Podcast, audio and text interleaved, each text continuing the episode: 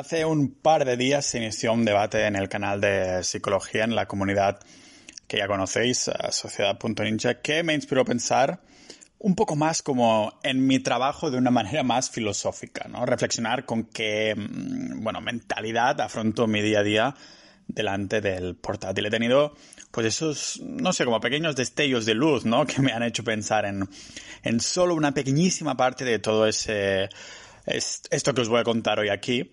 Así que bueno, me alegro que las primeras líneas hayan salido de los miembros ninja, ¿no? Porque esto ha hecho que por fin pensara más en profundidad sobre, sobre todo lo que vamos a ver hoy.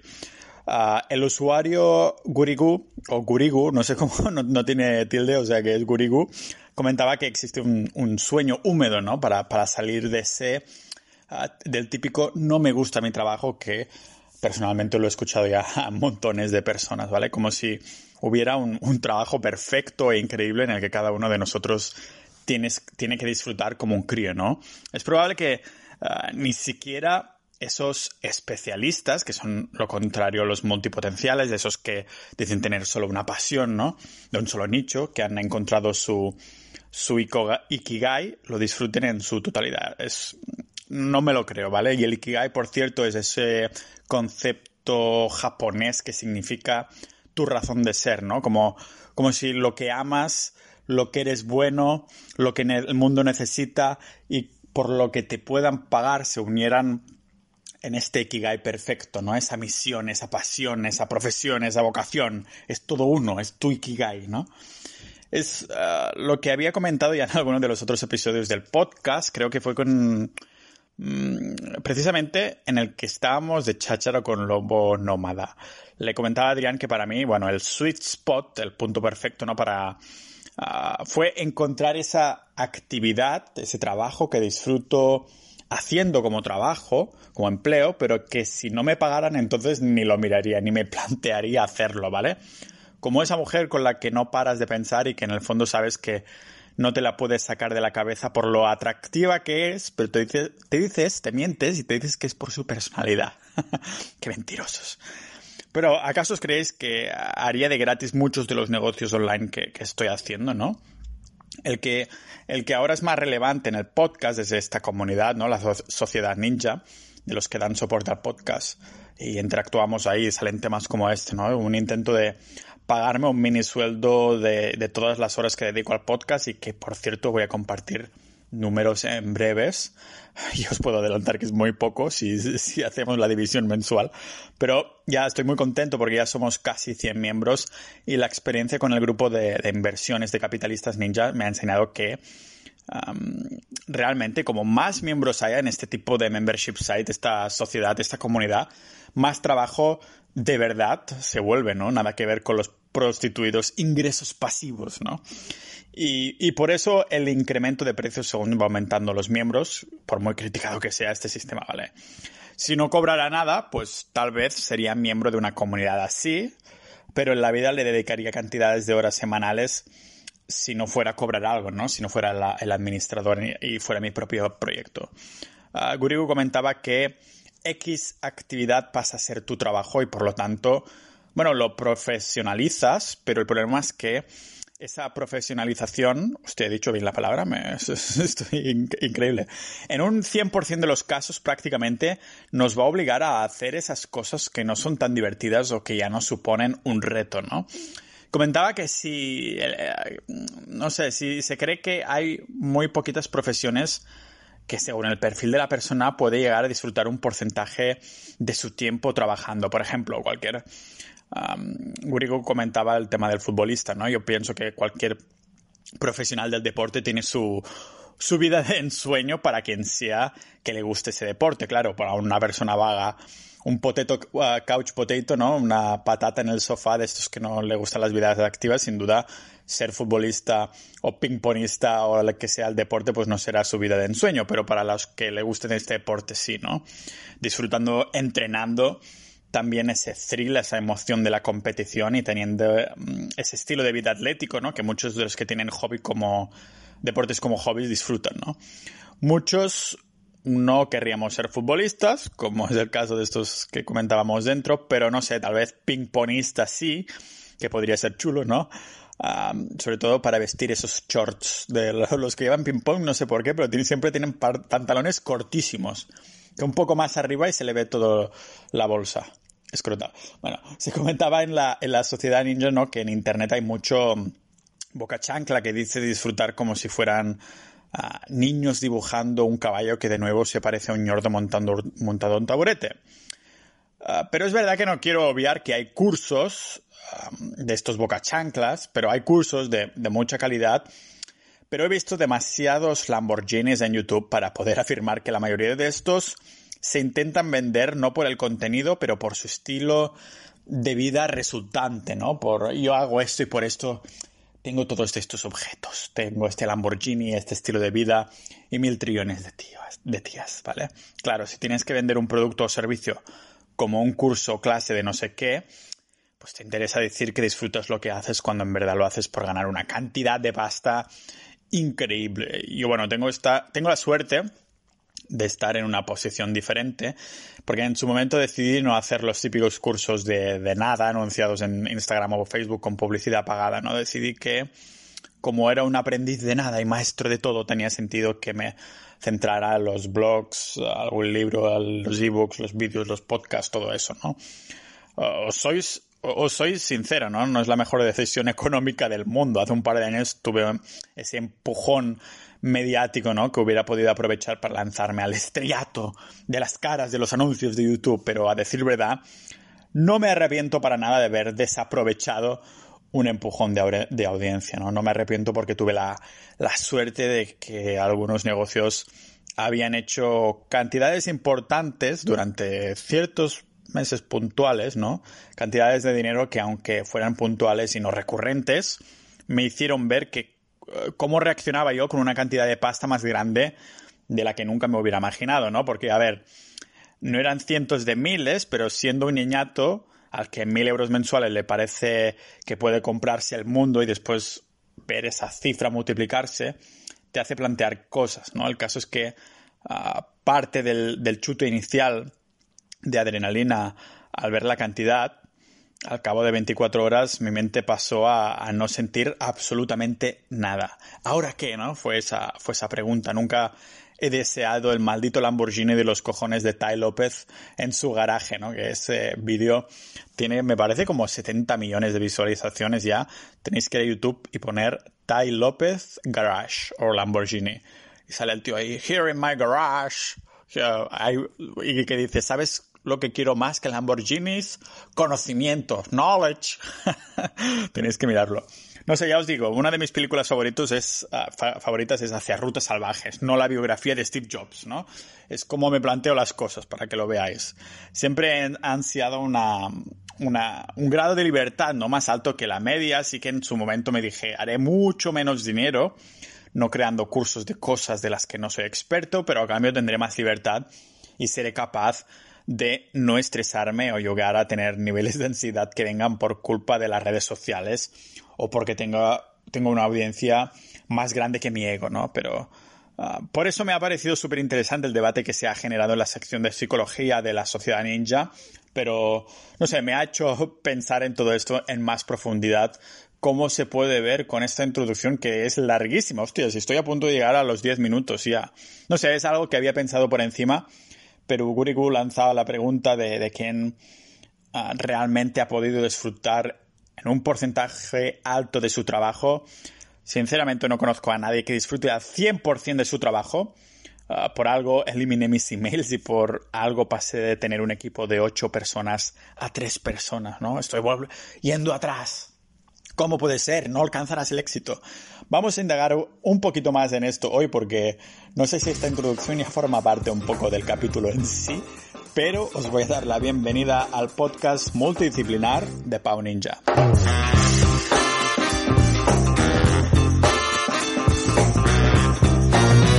Y enlazándolo con lo que comentaba en la introducción, sé que nos intentan vender que el éxito está ligado al éxito financiero pero para mí son dos cosas muy distintas y muchas veces incluso es un juego de push-pull, ¿no? De empuje y tirón, como las rutinas del gimnasio.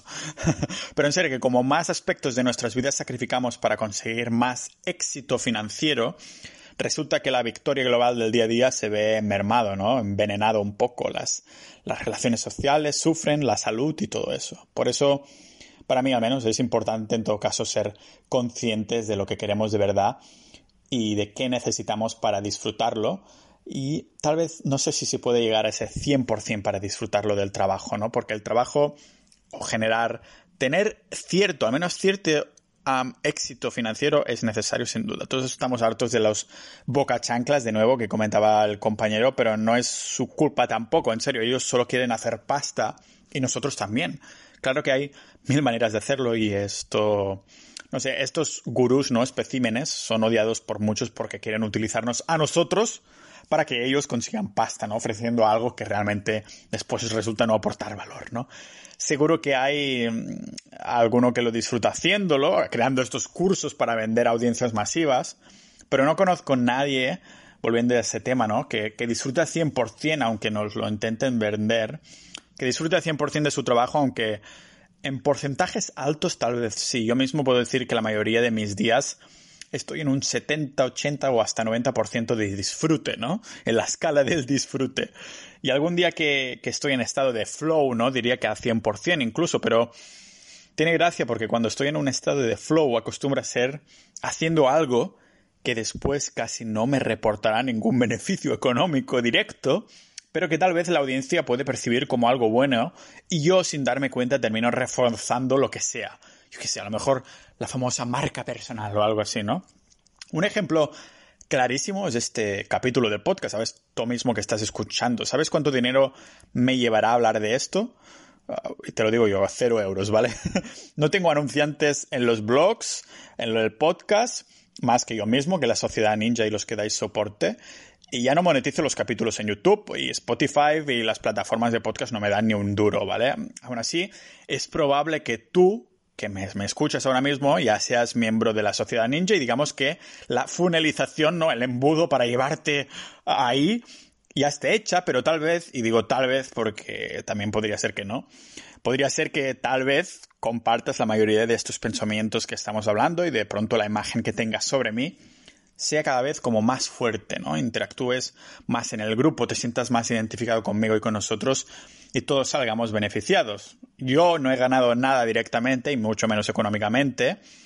Uh, de hecho, he consumido tres cafés pensando y escribiendo sobre esto y también grabando y editando y todo eso. Mm, no sé, por la mañana llevaba un buen flow y el cerebro me iba como un loco a pesar de no, no haber dormido tanto como hubiera querido. Pero bueno, realmente he estado disfrutando a 100% porque lo sentía y lo podemos etiquetar de trabajo porque lo hago por la audiencia, pero me da cero euros, a menos directamente, ¿vale? Aún así, hay muchos días que ni de lejos se parecen a una de las mañanas como las de hoy. Hay montones de, de momentos en los que tengo que procesar pagos, tengo que abrir a 80 personas, miembros de los grupos, para decirles lo que sea, conjuntas, cosas así, ¿no? Que tengo que mandar emails para organizar webinars, responderle a correos o incluso terminar leyendo algún que otro comentario de algún hater que como no, pues termino no respondiendo, pero que igualmente me ha ocupado una parte mental de mi día laboral, entre comillas, que no he disfrutado, ¿no? O peor aún, algún mal comentario que objetivamente tiene toda la razón del mundo y esto sí que duelen de verdad, ¿vale? No creo que pueda conseguir ese 100% de satisfacción en el trabajo. No sé, al fin y al cabo, ¿quién dice que tenga que hacerlo, no? La vida en sí no es comodidad. si disfrutas comiendo algo, antes tienes que cocinarlo, y si no, antes tienes que comprarlo, y para comprarlo antes tiene que hacer dinero, ¿no? Siempre nadie nos ha dicho que tengamos que estar cómodos, ni siquiera volviendo a nuestro estado más natural, que se lo digan a la naturaleza. La naturaleza puede ser bonita, pero también es brutal, ¿vale? No sé si habéis visto nunca cualquier insecto comiendo, o animal, o mamífero, o carnívoro, en su hábitat natural. No es tan bonito menos cuando están haciendo siestas o, fornicando, ¿vale? no sé. Volviendo en esto, siempre he dicho que en el caso de que todos los negocios online me fallaran y me hiciera pastor, tal vez lo disfrutaría al máximo o tal vez lo haría solo los primeros días y después necesitaría hacer algo con mis manos y no solo con mis piernas, pasear mis cabras al lado del border collie, ¿no? El perrito en ese sentido, el usuario del grupo, Joan Vendrell, comentaba que está en una situación en este caso solo parecida a la mía, ¿no? Tenemos ganas de que llegue el lunes, o bueno, el domingo incluso, porque trabajamos igual por gusto y no sabemos qué día es. A él no le da esa sensación de trabajar, pero Joan, seguro que sientes un poquito ese aire fresco laboral que no te hace disfrutar al 100% cuando tienes que pasarte una tarde haciendo facturas o respondiendo emails o llevando esa parte de un negocio que no está tan ah, directamente relacionado con la fotografía, ¿no? Pero que es igualmente esencial para que puedas seguir disfrutando de lo que haces por dinero. El, yo diría que 80% de tu tiempo laboral. Y no es casualidad, creo, decir 80%, porque la ley esa de Pareto, el 80-20, viene en todas esas situaciones. Cuando quieres decir algo en su mayoría, utilizáis, si, utilizáis el principio de Pareto y decís 80-20, yo creo que es bastante acertados, ¿vale? No sé, buscando sobre esto antes de, de, grabar este capítulo de podcast, también he hecho una búsqueda rápida y superficial en Google y he visto que hay tres profesiones que se quejan más que el resto de que no les gusta su trabajo. Enfermeras, profesores e ingenieros. ¿Vale? ¿Por qué será? No sé, tal vez sea la promesa laboral de, cada una de estas profesiones y el resto, pero a lo mejor, no sé, lo que cobrarás o las vacaciones que tendrás o la flexibilidad que tendrás. No estoy seguro, ¿vale? Pero te hace plantearte por qué estas son las profesiones donde hay más personas que plantean dejarlo cuando requieren tantos años de inversión en, en estudio y tiempo en general, ¿no? Claro, no puedes trabajar de profesor, funcionario, ingeniero o enfermero hasta que realmente has llegado a la meta, ¿no? Hasta que finalmente tienes los estudios para trabajar en ello y llevas un tiempo ahí. Tal vez si te hubieran dejado hacer esto durante uno o dos años, hubieras podido decir si lo quieras estudiar en primera instancia o no. Pero claro, no puedes trabajar uno o dos años antes de estudiar porque primero necesitas tener los conocimientos. Es como una inversión muy arriesgada porque no sabes si te gustará. Tal vez te gustan los temas, tal vez te gusta la salud o la enseñanza o los tecnicismos del tipo de ingeniería que sea, ¿no? Pero te gusta estudiarlo y saberlos, pero a lo mejor el trabajo en sí no es lo que te esperabas y te has dado cuenta que has pasado muchos años estudiando algo que después, aplicado en un entorno laboral, no te gusta nada, ¿vale? Vaya truqui, ¿no? Así cualquier persona pierde años de vida, no sé. Otro usuario, a Mark Bongo, decide ponerse más dramático aún con esa pregunta de si te quedara un año de vida, entonces, ¿qué tu trabajo? ¿Qué harías, no? Sinceramente, Mark, igual que tú, yo creo que, lo dejaría, ah, pero como bien remarca Joan en, una experiencia muy personal que, que, de momento quedará entre los miembros del grupo, lo que decimos ahora que haríamos en un hipotético, ah, hipotético caso, ¿no? Puede cambiar por completo si nos encontramos en una situación real en la que realmente nos queda un año de vida. como cuando creas una estrategia de inversión, pero después la cambias por completo cuando te das cuenta que tu aversión al riesgo es mucho más baja de lo que pensabas, ¿no? Si supiera que voy a vivir menos de un año, no creo que tocara nunca más el portátil. Pero, no sé, metiéndolo dos segundos, meditándolo, metiéndome esta idea en la cabeza y meditándolo dos segundos, seguramente sí que crearía algunos episodios para el podcast. Eh, no sé qué. Seguramente escribiría un poco y, grabaría para el podcast, ¿no? Pero no sé si eso ya lo, lo, dejaría catalogado como trabajo, ¿no? En los últimos años no creo que haya dejado de lado el ordenador portátil más de 24 horas. Creo que se me estropeó una vez y esperé como dos o tres días que me llevaran el nuevo Qué agonías tú, me sentía fatal, no sé, lo disfruto y tal vez sea algo adicto a hacer cosas online, lo confieso, además que la combinación de cafeína trabajo por la mañana me mantiene alerta no solo por la cafeína y la pantalla, las luces azules, sino también me pone con una dirección de propósito, ¿no? Um, pero no, no lo tocaría si me fuera a morir en un año porque entonces no querría perder el tiempo intentando financiar un futuro que no existe, porque al fin y al cabo eso de ganar dinero el dinero que ganamos hoy no es para hoy, en su mayoría, es para el mañana, ¿no? Y si este mañana es mucho más corto, yo creo que te da que pensar y por eso digo que eh, no querría perder ese tiempo intentando financiar un futuro que no existe. Tampoco estoy demasiado obsesionado en dejar un legado atrás. Eso me parece que está más ligado al ego de cada uno o al orgullo, ¿no? Depende ¿Para qué quiero dejar algo atrás en mi caso si el, eh, el destino de cada persona y hasta de la vida humana, como la conocemos, es la nada? al menos a largo plazo. Y me he puesto ya dramático, pero es que Mark Bongo con su pregunta me ha, hecho ponerme dramático, ¿no? Para mí solo tiene sentido tener un estilo de vida que como producto aporte felicidad, como byproduct que se dice en inglés, ¿no? Ah, para mí, ya lo he dicho alguna vez, ¿no? La felicidad no es el destino en sí, ni tampoco el camino, sino que el, camino es el estilo de vida y, si lo disfrutas, entonces es el resultado que tienes de mientras lo disfrutas es esa felicidad, ¿no? Y para lograrlo, en Occidente al menos, es esencial tener cierta situación ah, financiera que vamos a decir aventajada, ¿no? Una situación que es bastante mm, personal, pero que todos desearíamos que fuera lo más cómoda posible. Ah, tanto de cantidad de dinero del banco como del método que usamos para conseguir este dinero con un trabajo que, disfrutamos al menos un 80% de nuestro tiempo.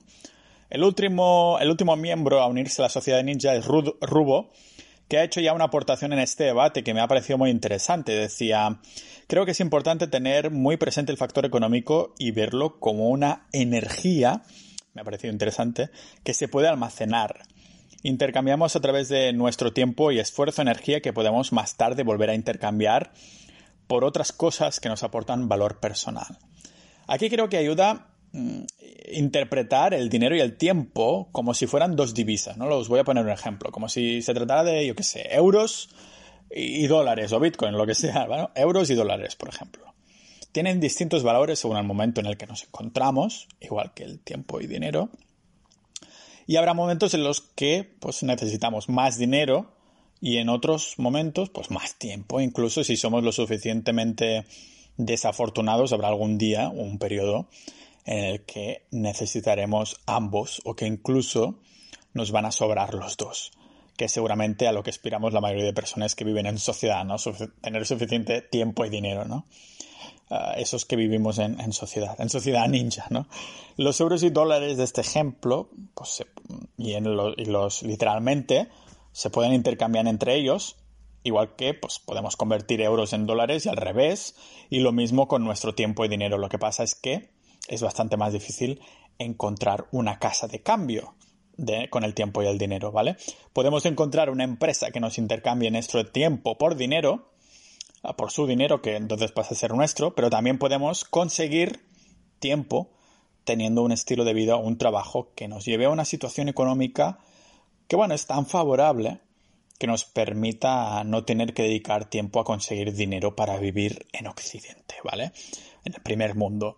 Y como digo, esto puede ser tanto un estilo de vida como un trabajo bien pagado. Un estilo de vida podría ser vivir de una forma realmente frugal o minimalista, en el que casi no gastes más que comida y tus intereses y aficiones estén bien servidos y no requieran de pagar servicios o productos no constantemente y por lo tanto trabajar tantas horas, ¿no? A lo mejor si tu afición y pasión máxima es el pádel, te gastarás una buena pasta en equipo y también en alquilar la sala de pádel, ¿vale?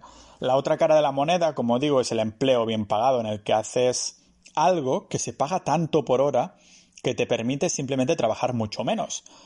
O como comentaba Tim Ferris en su libro, el geoarbitraje, ¿no? El geoarbitraje es, a lo mejor trabajas en remoto para una empresa estadounidense, ganas un montón de pasta por hora, pero vives en Indonesia, donde el coste de vida está baratísimo. Eso quiere decir que puedes trabajar menos online, pero vivir como un rey en Indonesia, ¿vale?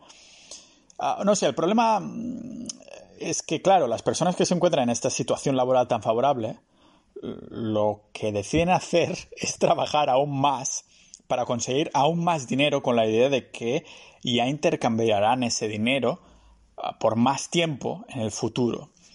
Claro que nadie sabe lo que depara el futuro y muchas veces un periodo intenso de un trabajo que no disfrutas del todo puede llevar a esos problemas realmente serios de salud ah, que ya es demasiado tarde, ¿no? Y eso ninjas, eso ya sí que es mucho más difícil de intercambiar por tiempo o dinero.